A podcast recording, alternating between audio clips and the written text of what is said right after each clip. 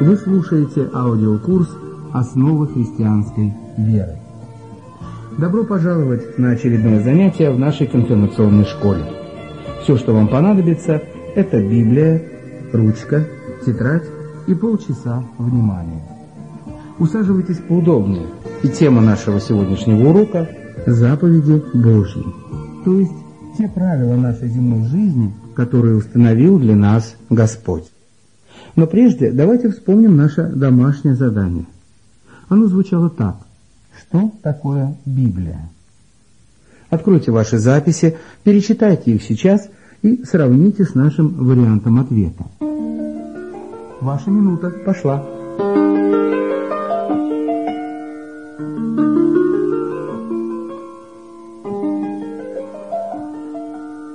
Итак,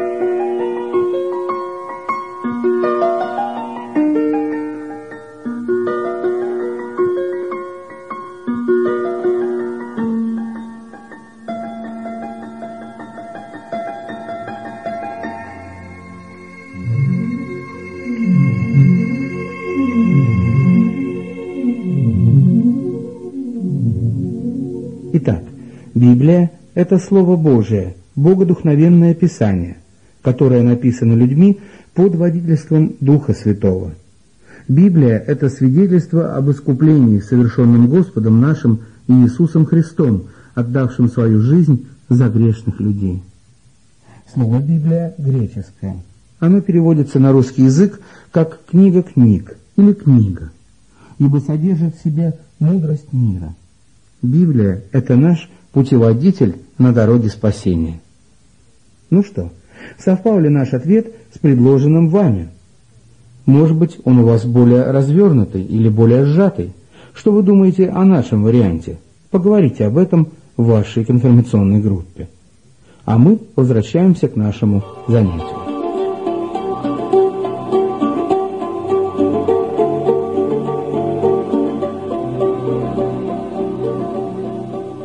Что значит бояться и любить Бога?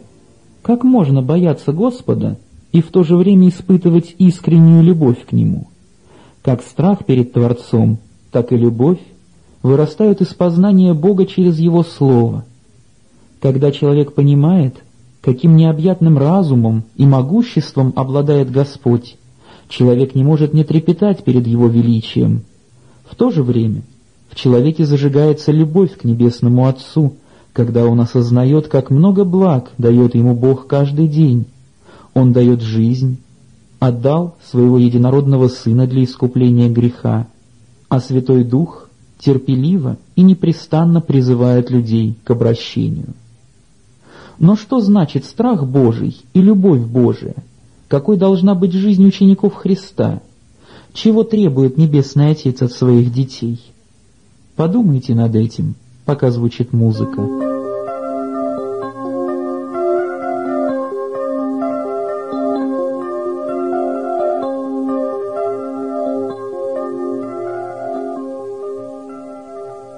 Надеемся, вы правильно ответили. Десять заповедей — вот тот закон, те правила, что даровал Господь через Моисея. Творец вложил свою волю в законы природы, так, Брак между одним мужчиной и одной женщиной — пример порядка, данного при сотворении человека. Уже тогда Бог написал свой закон в нашем сердце. Но грехопадение разрушило изначальную гармонию сотворенного мира, поэтому Богу приходится часто напоминать нам через заповеди о том, что лучше для нас. Тот, кто дал нам жизнь, имеет право предъявлять требования к тому, как мы живем. Можно сказать, что совесть — это голос Бога в нас, но совесть может быть спящей и молчать, когда она должна говорить. Святой Дух через Слово Свое может пробудить спящего. И если человек умышленно поступает против своей совести, его совесть становится нечувствительной, и это приводит его к отчаянию в вечности. Тот, кто часто заглушает голос Божий — становится в конце концов бессовестным и способным на любые преступления. Иисус предупреждает лицемеров. Вы Оставив заповедь Божию, держитесь предания человеческого. Совесть не дает нам ясных ответов на некоторые важные вопросы, поэтому она должна быть просвещена Словом Божиим. Нам нужно узнать, что делать и чего нельзя делать. А заповеди показывают нам, как мы должны относиться к Богу и к ближнему. Когда свет благой воли Божией просвещает нас, это отражается в наших мыслях, словах и делах. Но для того, чтобы соблюдать заповеди, нужно иметь в сердце любовь Христову. Недаром Спаситель в Евангелии от Матфея в 22 главе говорит, что является самым важным в законе Божьем. «Возлюби Господа Бога твоего всем сердцем твоим и всей душою твоею и всем разумением твоим. Сия есть первая и наибольшая заповедь, вторая же подобная ей – возлюби ближнего твоего, как самого себя. Заповедь любви является двойной, поскольку она направлена к Богу и к ближнему.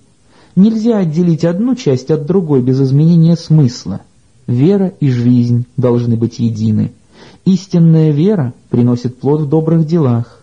Конечно, и не только христиане могут творить добро, но только тот, кто познал любовь Божию в Иисусе Христе – понимает глубинную сущность любви и знает о верной до самой смерти любви Сына Божия.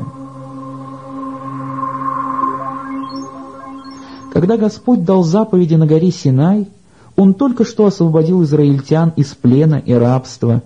Бог видел, как страдает Его избранный народ и проявил к нему сочувствие. Он в действии явил свой гнев за идолопоклонство, а также любовь к своим детям в пленении. Он освободил их для того, чтобы они могли истинно поклоняться Богу, не смешиваясь с язычниками.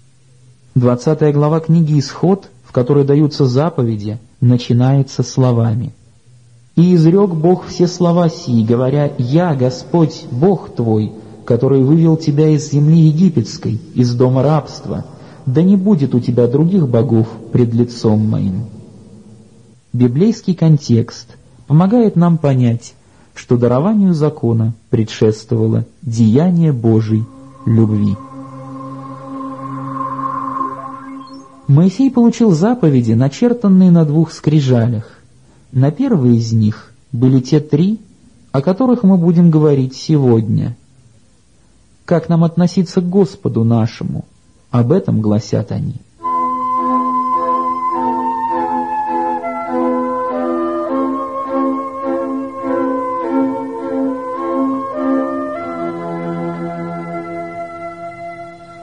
Итак, откроем катехизис и прочитаем первую заповедь. «Да не будет у тебя других богов пред лицом моим». Что это значит? Мы должны бояться и любить Бога превыше всего, веровать и уповать на Него во всем. Так объясняет содержание первой заповеди Мартин Лютер в своем кратком катехизисе. Первой заповеди Господь запрещает всякое идолопоклонство. Он не хочет, чтобы у нас были другие боги, ибо тогда мы не были бы верны нашему Творцу. Все люди на земле созданы им, поэтому мы обязаны соблюдать Его заповедь. Господу Богу твоему поклоняйся, и Ему одному служи. Идолопоклонство означает поклонение изображениям, природе, сотворенным вещам – оно происходит также, когда наше сердце устремляется к чему-то в мире так, что оно удаляется от Бога. Астрология, сатанизм, вера в богинь заменяют Господа чем-то другим. Это идолопоклонство, и апостол явно предупреждает об этом в послании к римлянам в первой главе. Они заменили истину Божию ложью и поклонялись и служили твари вместо Творца – Религиозное усердие язычников часто пугает равнодушных христиан, которые имеют знание о Боге, но не поклоняются Ему. Христиане могут поучиться у язычников преданности и благоговению. Однако для языческих религий характерны страх и самооправдание делами. И только невежественные люди могут утверждать, что язычники счастливы в своей религии. Тот, кто бывал в странах, где преобладают язычники, может рассказать о страхе перед мстительными духами предков, о ненависти к христианству, о людях, находящихся в плену пороков, о безнадежности в загробной жизни. А у христиан есть твердая и непоколебимая надежда благодаря искупительной смерти Христа, и она дает уверенность в спасении. Многие современные духовные движения – это тоже язычество, об опасности которого предупреждают книги Пятикнижия Моисеева – не должен находиться у тебя, проводящий сына своего или дочь свою через огонь, прорицатель, гадатель, ворожея, чародей, обаятель, вызывающий духов, волшебник и вопрошающий мертвых. Первая заповедь запрещает нам говорить о Боге иными словами, что начертаны в Библии. Бог сошел на землю в Иисусе Христе, который есть образ Бога невидимого, рожденный прежде всякой твари, ибо благоугодно было Отцу, чтобы в нем обитала всякая полнота. Когда мы молимся Иисусу, мы молимся самому Богу, тому, кто есть истинный, единый Бог. Идолопоклонство может выступать в разнообразных формах. Когда человек ищет искру Божию внутри себя, вместо того, чтобы искать истинного Бога, он находит лишь пустоту. Тот, кто ищет Бога внутри себя – а не в его слове, найдет лишь отвратительное отражение собственного греха. Христианская мистика — это мистика Слова Божия. В противном случае речь идет не о христианстве, о язычестве. Бывает так, что работа или увлечение становится для нас столь важным, что заменяет Бога в нашей жизни. То, что само по себе вовсе неплохо, становится грехом – если увлекает нас так, что занимает место Господа. Стремление к власти, деньгам, наслаждениям часто становится причиной отказа людей от послушания святым заповедям, а значит и самому Богу. А тот, кто не желает служить Богу осознанно или бессознательно, становится рабом чего-то другого. Иное нарушение первой заповеди происходит – когда человек больше думает о том, что скажут другие люди, нежели о Слове Божием. Страх перед людьми никогда не может заменять страха Божия. Должно повиноваться больше Богу, нежели человеком. Многие люди противятся призыву Святого Духа к богослужению или к чтению Библии, потому что боятся, что их увидят другие. Но если человек действительно боится Бога, он освобождается от страха перед людьми. Когда Лютер стоял на Рейхстаге в Вормсе, от него потребовали отречься от того, что он сказал в своих произведениях, он ответил, «На том стою, я не могу иначе, да поможет мне Бог. Аминь». Он обрел такое мужество, потому что понимал, Слово Божие превыше человеческой власти. Иисус, Господь жизни, освобождает от страха перед людьми и помогает любить наших врагов. Ученик Иисуса может быть мужественным, опираясь на Слово Божие. Так сказал апостол Павел в своем втором послании к Коринфянам, «Ибо мы не сильны против истины, но сильны за истину».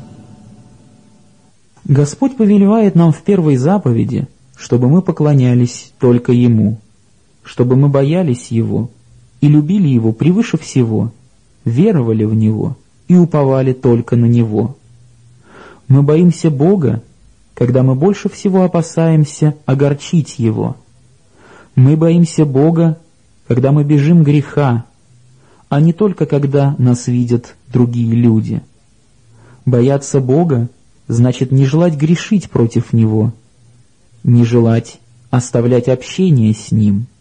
Но как мы можем узнать, действительно ли боимся Бога превыше всего – если мы готовы испытать бедность на земле и насмешки людей, нежели выступить против Бога, в этом случае, ибо сказано в Писании, начало мудрости — страх Господень. Однако мы не должны оставаться в рабском страхе, не смея выступать против Бога лишь из страха наказания. В любви нет страха, сказано в первом послании апостола Иоанна, но совершенная любовь изгоняет страх, потому что в страхе есть мучение. Боящийся несовершен в любви.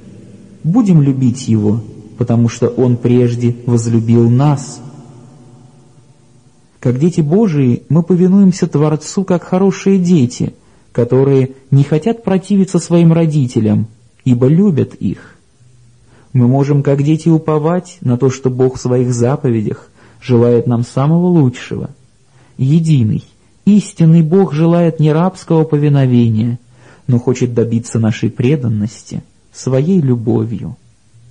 Как я могу знать, что люблю Бога превыше всего – это происходит тогда, когда человек принимает его как высшее благо и охотно повинуется всем заповедям, даже если они противоречат его чувствам и воле. Ибо это есть любовь к Богу, чтобы мы соблюдали заповеди Его, и заповеди Его не тяжкие. А если человек не имеет любви к Богу, заповеди представляются ему смирительной рубашкой. Но если он позволяет Святому Духу создать веру в сердце, приходит желание творить волю Божью. Когда мы веруем в Бога и полностью уповаем на Него, это происходит тогда, когда мы целиком и полностью доверяем словам и обетованиям Библии, ожидая всяческих благ от нашего Небесного Отца. Он всегда желает самого лучшего для нашего тела и души. «На Тебя уповает душа моя, и в тени крыл Твоих я укроюсь» когда человек не уповает на Бога, тогда, когда он надеется больше на свое здоровье, навыки, разум и рассудок, на помощь других людей, на лучшие времена или на свое имущество. Но если мы уверены в том, что с нами Господь Вселенной, нам не нужно бояться ничего в мире. И если Бог за нас, кто против нас? Когда человек ожидает помощи от Бога, он воздает славу Господу. Ничто не радует его больше, чем наше упование на то, что Он исполнит свое слово. Не случайно эта заповедь о том, что только Господь должен быть нашим Богом, стоит на первом месте. Первая заповедь является основой для всех последующих заповедей. Ибо мы не можем правильно выполнить ни одну из них, если не боимся Господа и не любим Его превыше всего прочего. Когда человек нарушает Божьи заповеди, это объясняется тем, что он не боится и не любит Бога как должно. Поэтому Лютер начинает объяснение всех заповедей такими словами. Мы должны бояться и любить Бога так, чтобы, чтобы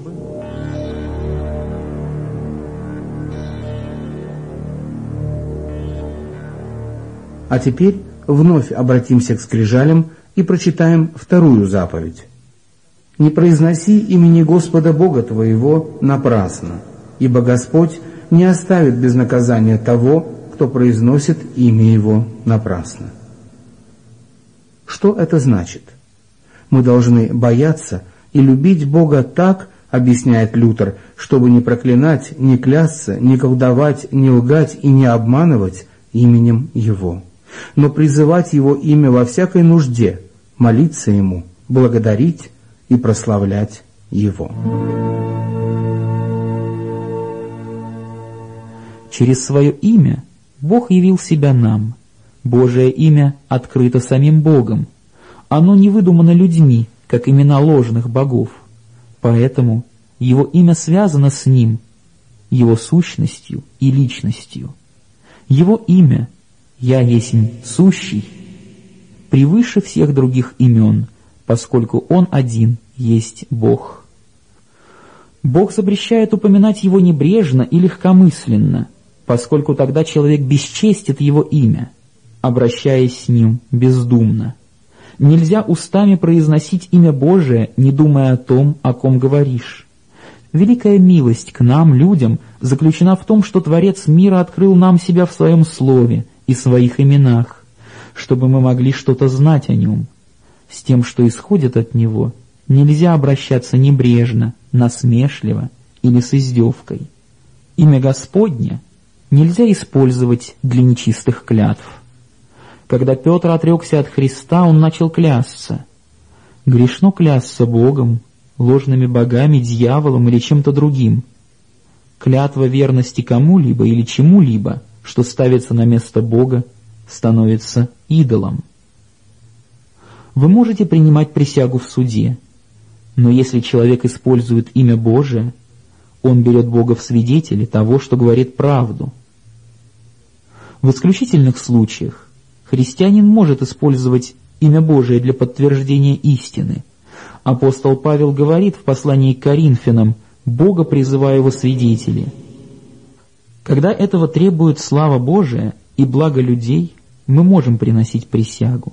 Но это в особых случаях. Во всем другом ученик Иисуса должен давать ясно понять, что он говорит и делает. Вспомните слова Христа. «Но да будет слово ваше, да, да, нет, нет, а что сверх того, то от лукавого». Самое худшее злоупотребление именем Божиим — использовать его для оправдания ложного учения — Лжеучение — это все, что противоречит духу и букве библейского слова. Имя Божие употребляется напрасно, когда под прикрытием христианства распространяются измышления человеков, которым придается вид благочестия. Иисус говорит, «Берегитесь лжепророков, которые приходят к вам в овечьей одежде, а внутри суть волки хищные». Слушая ложное учение, вы поддерживаете его.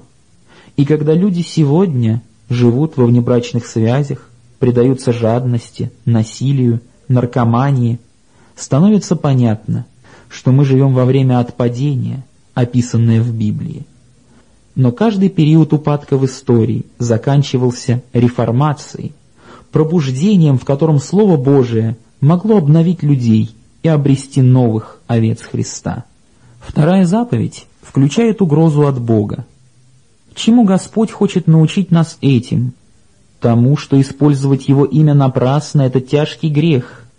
Это не столь невинно, как иногда представляют. Следует помнить, вторая заповедь единственная, с которой связана прямая угроза. Многие злоупотребляют именем Божиим для того, чтобы выразить сильные реакции или чувства.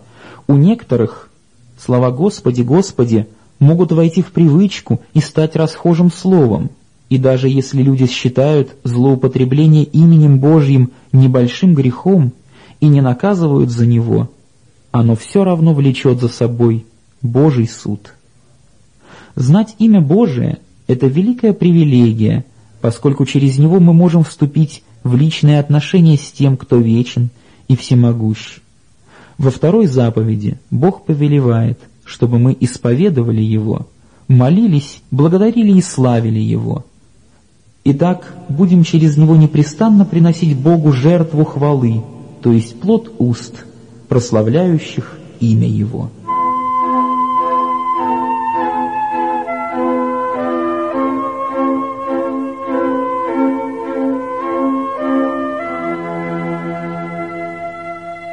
И завершает первую скрижаль Третья заповедь.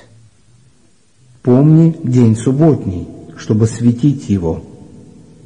Что это значит? Мы должны бояться и любить Бога так, читаем мы у Лютера, чтобы не пренебрегать проповедью и Словом Божиим, но свято чтить Его, охотно слушать и познавать Его.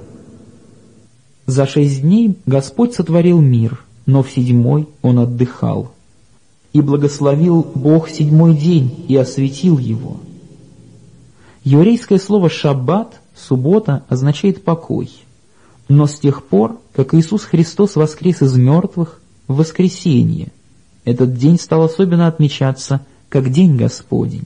Русское название этого дня говорит само за себя. Иисус не отменил третью заповедь, но, воскреснув, исполнил ее.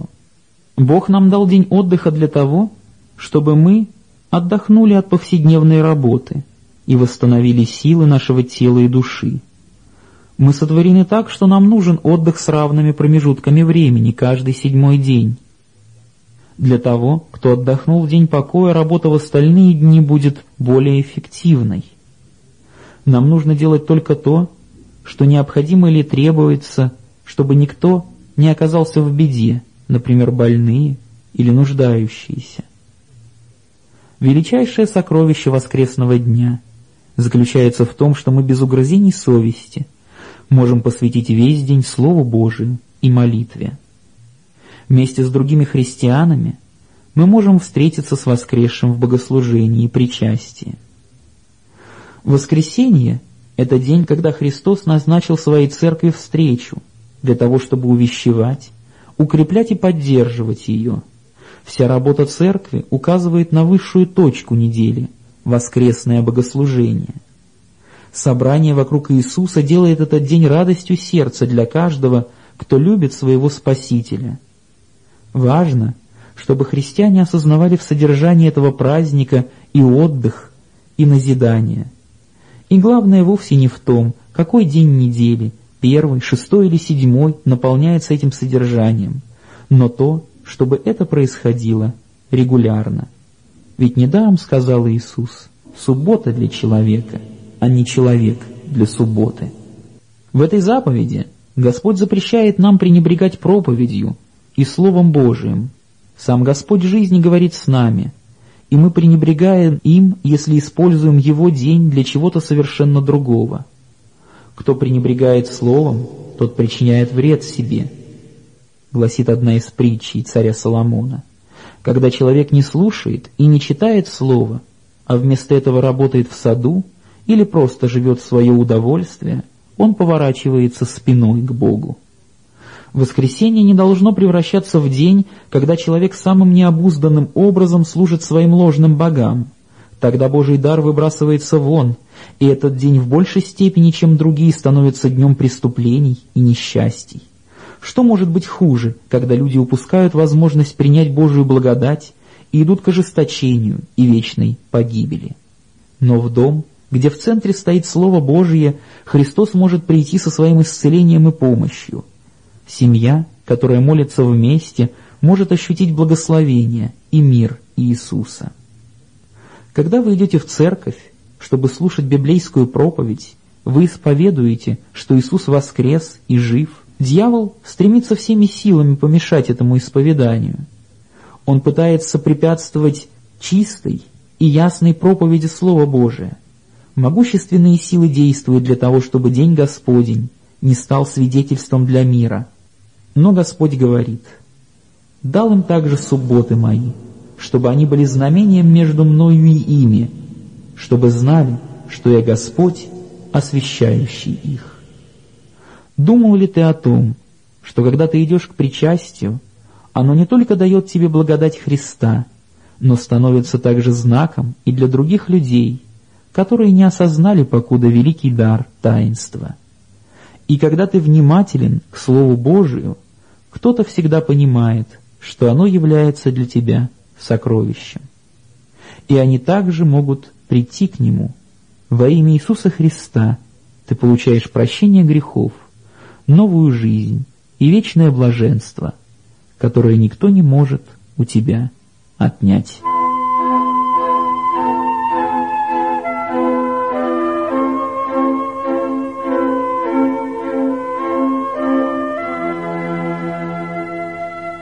Таков смысл первых трех заповедей. А теперь, друзья, можете ли вы повторить их друг за другом? У вас есть одна минута.